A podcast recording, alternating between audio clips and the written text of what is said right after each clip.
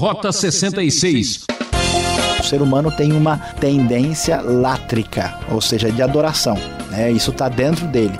Ou ele dirige isso para um artista, ou para um esportista, ou para uma personalidade, ou para ele mesmo. No ar, o programa Rota 66. Eu, Beltrão, adoro esse nosso encontro para juntos estudarmos a Bíblia. Tá certo que aqui ninguém idolatra o Monte Sião. Longe disso. Aprendemos muitas coisas com o professor Luiz Saião e hoje temos outra aula no livro de Números, agora vendo o capítulo 21. A serpente que trazia cura. Esse é o tema. Que bicho é esse que iremos analisar, hein?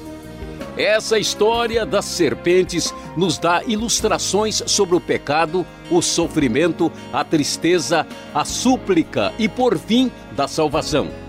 Aumente o volume do seu rádio e vamos juntos descobrir o segredo do olhar da fé. Capítulo 21 do livro de Números traz algumas informações interessantes sobre a jornada do povo na direção de Moabe. Em primeiro lugar, no capítulo, no versículo 1, eles encontram o rei de Arad, na região do Negueb, e lá conseguem uma vitória sobre aquele rei e vão adiante no seu trajeto em direção à terra prometida.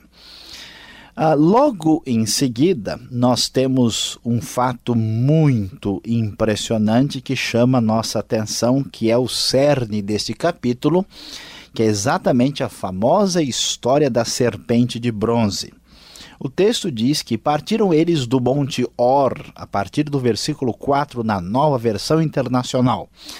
Eles partiram pelo caminho do Mar Vermelho para contornarem a terra de Edom, Lembram que eles não puderam passar por Edom. Mas o povo ficou impaciente no caminho e falou contra Deus e contra Moisés, dizendo: Por que vocês nos tiraram do Egito para morrermos no deserto? Não há pão, não há água, e nós detestamos esta comida miserável. Então o Senhor enviou serpentes venenosas que morderam o povo, e muitos morreram. O povo foi a Moisés e disse: Pecamos quando falamos contra o Senhor e contra você. Ore pedindo ao Senhor que tire as serpentes do meio de nós. E Moisés orou pelo povo. O Senhor disse a Moisés: Faça uma serpente e coloque-a no alto de um poste. Quem for mordido e olhar para ela viverá. Moisés fez então uma serpente de bronze e a colocou num poste. Quando alguém era mordido por uma serpente e olhava para a serpente de bronze, permanecia vivo. É muito interessante observar o que acontece aqui. O povo, mais uma vez, mostrando a sua rebelião e a sua impaciência, começou novamente a criticar Moisés e a questionar a Deus. Então Deus, para levar o povo a uma situação de reconhecimento da sua maldade, enviou serpentes venenosas e elas morderam o povo e eles começaram a morrer. E eles então apavorados, agora sofrendo e com medo, confessaram a sua falha e disseram: Pecamos quando falamos contra o Senhor. E então Nesta hora, Deus deu uma ordem quando Moisés intercedeu pelo povo: faça uma serpente, uma ordem interessante, diferente, porque significava construir um objeto metálico, uma espécie de estátua. Foi feita uma serpente de bronze colocada no alto de um poste e todo aquele que olhasse para a serpente, mostrando que estava atendendo à recomendação divina, mostrando que estava reconhecendo o seu próprio pecado e mostrando também que estava depositando fé concretamente na cura que vinha da parte de Deus. A serpente era apenas um símbolo disso. E todo aquele que olhou para a serpente demonstrando fé recebeu a bênção de permanecer vivo. Mas a viagem do povo prosseguiu adiante. Eles então caminham, diz o texto, os israelitas partiram e acamparam em Obote. Depois partiram de Obote e acamparam em Ije-Abarim, no deserto de fronte de Moabe, ao leste. Dali partiram e acamparam no vale de Zered, partiram dali e acamparam do outro lado do Arnon, que fica no deserto que se estende até o território amorreu. O Arnon é a fronteira de Moabe entre Moabe e os amorreus. É por isso que se diz no livro das guerras do Senhor, Vaé ben Sofá, e os vales de Arnon, as ravinas dos vales que se estendem até a cidade de Ar e chegam até a fronteira de Moabe. Como vemos, eles prosseguem pelo caminho, saindo do Monte Or, onde aconteceu o episódio da serpente de bronze, e prosseguem na sua jornada, mudando de acampamento, dependendo da direção e da graça divina, mudando o acampamento até chegar à terra dos Moabitas, a região de Moabe. Quando eles vão adiante, vão encontrar mais uma luta agora com reis dos amorreus, Seom e Og. O texto nos diz que Israel enviou mensageiros para dizer a Seom, rei dos amorreus, deixa-nos atravessar a tua terra, não entraremos em nenhuma plantação e nenhuma vinha, nem beberemos água de poço algum, passaremos pela estrada do rei até que tenhamos atravessar o teu território. Mas vamos observar nas Escrituras mais uma vez que os amorreus não foram simpáticos. Seom não deixou Israel atravessar, pelo contrário, convocou seu exército e partiu para a batalha contra Israel. Mas Deus abençoou o povo de Israel, Israel destruiu a espada e conseguiu a vitória e venceu ali a Esbom, ao rei de o rei Seom conquistou a cidade de Esbom e venceu os amorreus e conseguiu habitar aquela terra conforme vamos observar no versículo 31. E finalmente Moisés ainda uh, liderando o povo israelita também conseguiu vencer a Og, rei de Bazã, com todo o seu exército, e obteve vitória sobre Seom e Og, os dois reis amorreus, e caminharam na direção para chegarem à região de Moabe nessa jornada dirigida por Deus. E esse capítulo fica marcado pela impressionante história da serpente de bronze que foi levantada para trazer cura àquele que depositava a sua fé em Deus. Esta serpente de bronze que aparece na jornada dos israelitas em direção à terra prometida, indo na direção de Moabe, essa serpente adquiriu uma importância especial porque ela é citada lá no Novo Testamento em João capítulo 3. O próprio Jesus, falando sobre a sua missão de salvador da humanidade, disse com clareza lá em João capítulo 3 que assim como Moisés levantou a serpente ah, no deserto, também era necessário que o filho do homem fosse levantado. Ah, da mesma forma como a serpente trazia aquele símbolo de promessa de salvação, de perdão e de cura, da mesma forma Jesus foi também levantado no madeiro, na cruz, para oferecer perdão, salvação e cura para aquele que nele depositasse a sua fé e a sua confiança. Da mesma maneira, como a serpente foi levantada. E os que olhavam para ela recebiam vida, recebiam a possibilidade de escapar da morte e permanecer com vida diante daquele juízo divino que caiu sobre o povo, da mesma maneira, quando Jesus, o Filho do Homem, foi levantado, isso implica na necessidade de receber vida espiritual da parte de Deus, olhando para Ele, isto é, depositando a sua confiança nele para receber perdão e salvação na pessoa de Cristo. Assim, vemos que no Antigo Testamento temos episódios que são importantes em si mesmos, mas alguns deles têm uma importância especial porque apontam diretamente para o plano futuro que Deus tinha para a humanidade ou são apresentados no Novo Testamento como tipos como figuras que prefiguravam, vamos assim dizer, a realidade maior que se encontra em Cristo e que se cumpriu através do Messias que trouxe salvação e redenção eterna. Portanto, ficamos por aqui hoje no nosso Rota 66, falando sobre essa história tão impressionante sobre a serpente que trazia cura.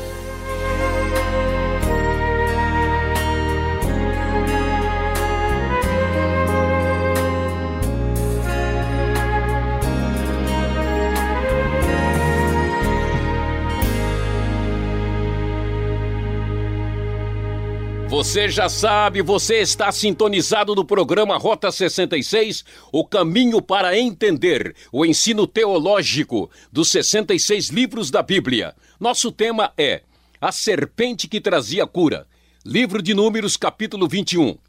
Com a produção e apresentação de Luiz Saião, participação Alberto Veríssimo, Beltrão na locução. Essa é uma realização transmundial. Marque lá o nosso endereço é Caixa Postal 18.113, CEP 04626-970 São Paulo, capital. E-mail rota66 arroba transmundial.com.br. Site transmundial.com.br. Segura mais um pouco que lá vem as perguntas.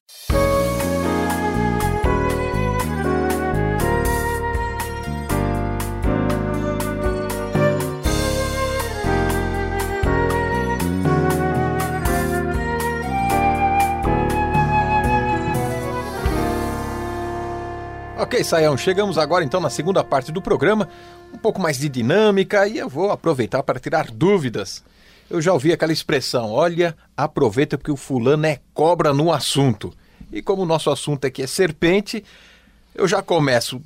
Deus não proibiu imagens, esculturas, a gente já viu isso.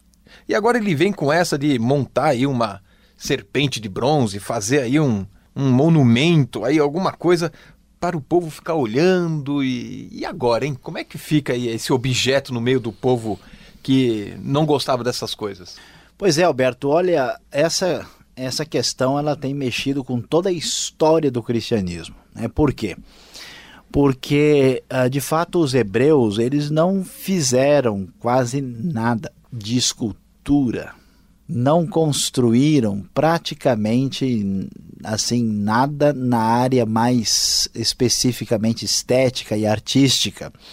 E uma das razões está relacionada com essa proibição de construir, de fazer todo tipo de imagem de escultura.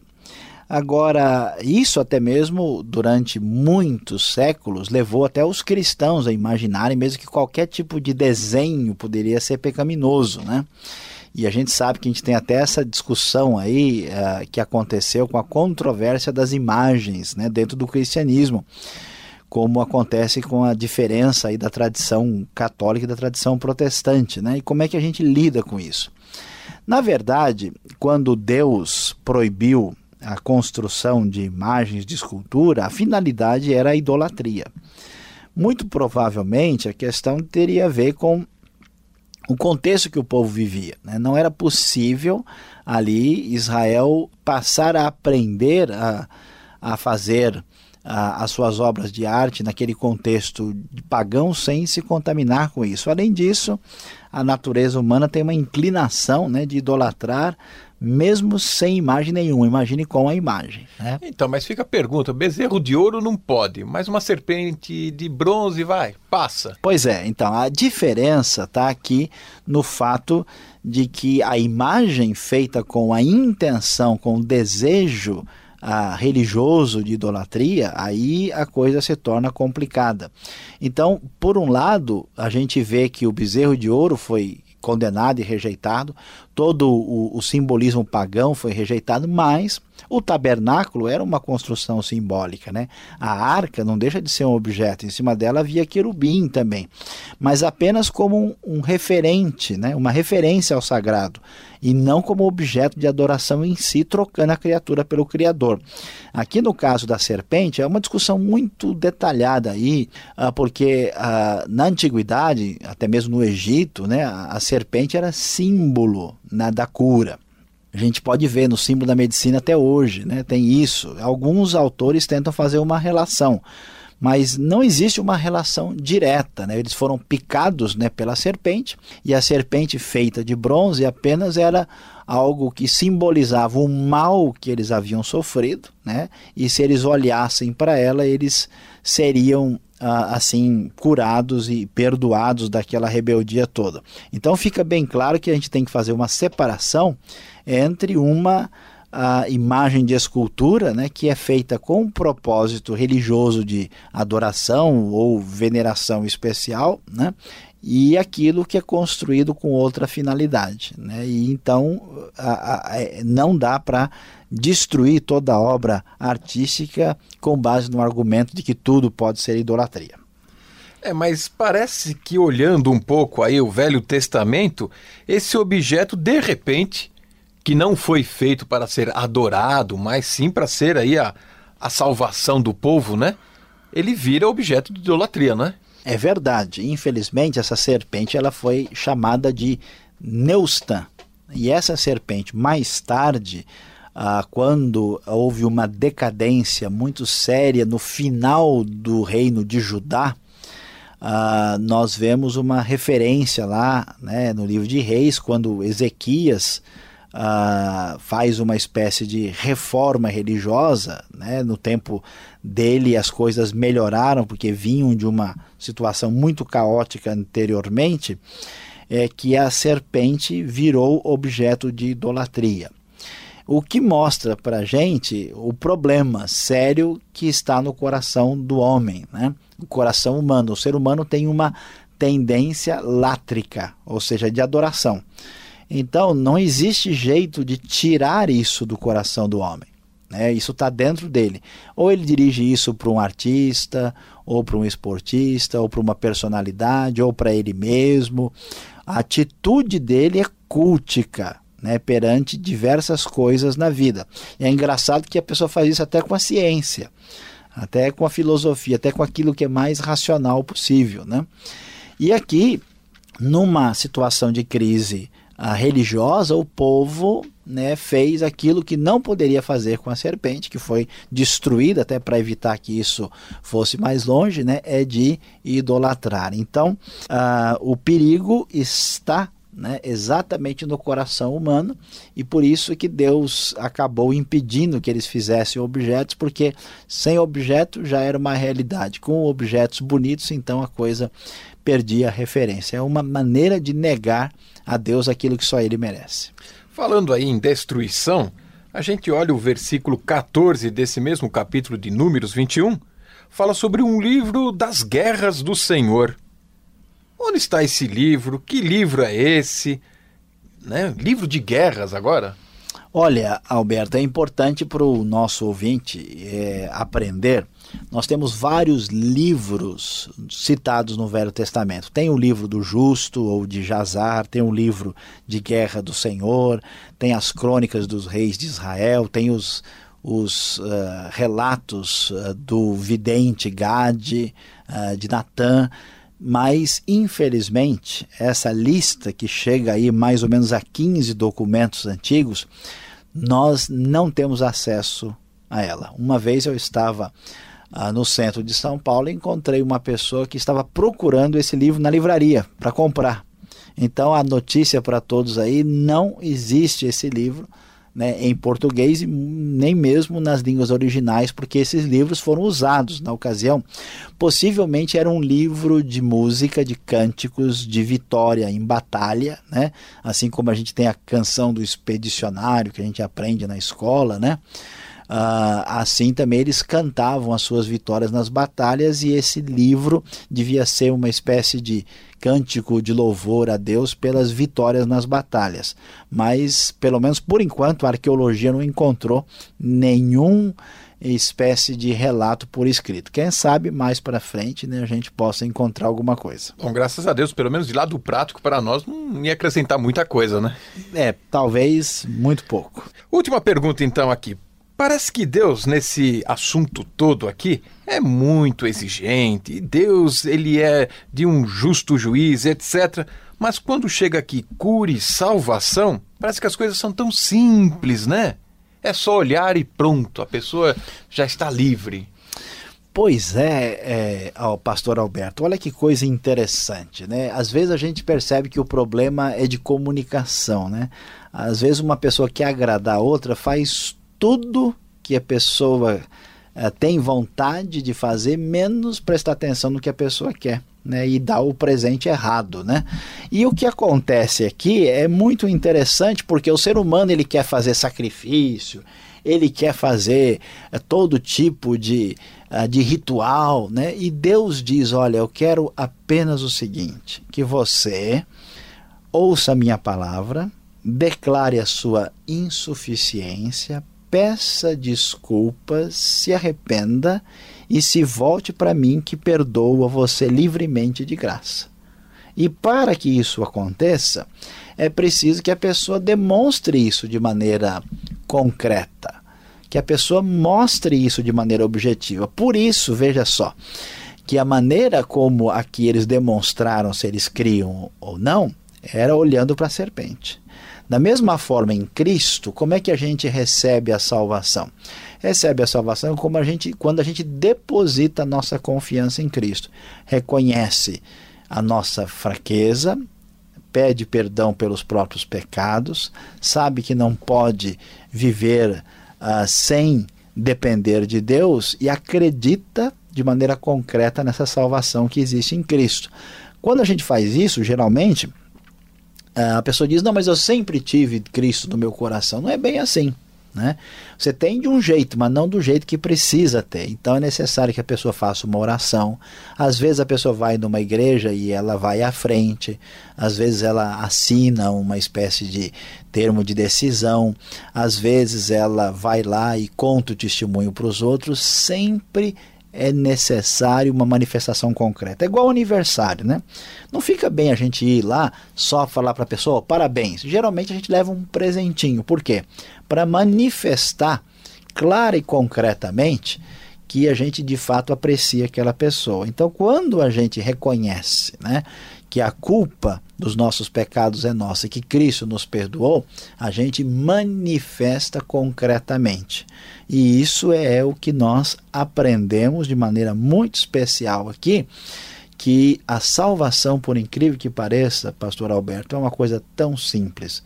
Basta fazer duas coisas: é se arrepender e crer.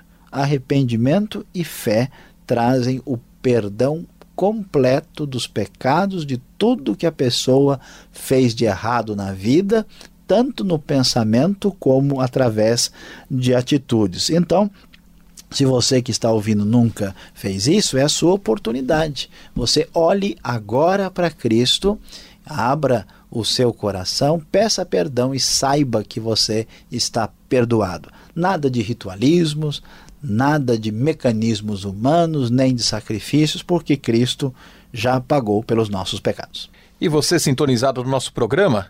Fique mais um pouquinho, temos mais uma palavra para você.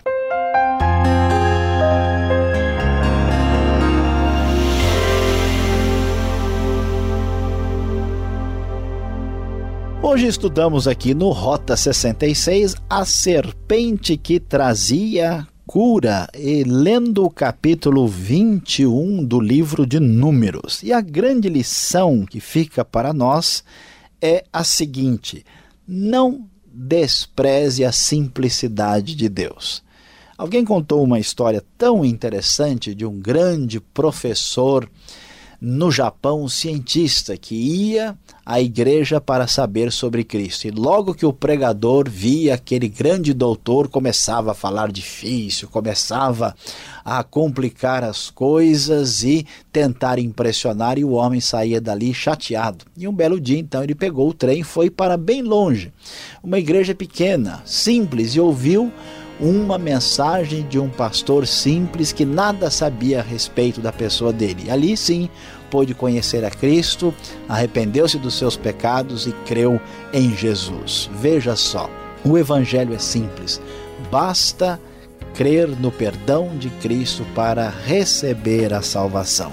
Não despreze as coisas de Deus, não despreze a Bíblia, não despreze a salvação, saiba que na sua simplicidade está a sua grandeza. Fim do programa Rota 66 de hoje. Foi um prazer ter o carinho da sua audiência. Eu, Beltrão, volto nesse horário e nessa sintonia com mais um estudo bíblico. E até lá com aquele abraço.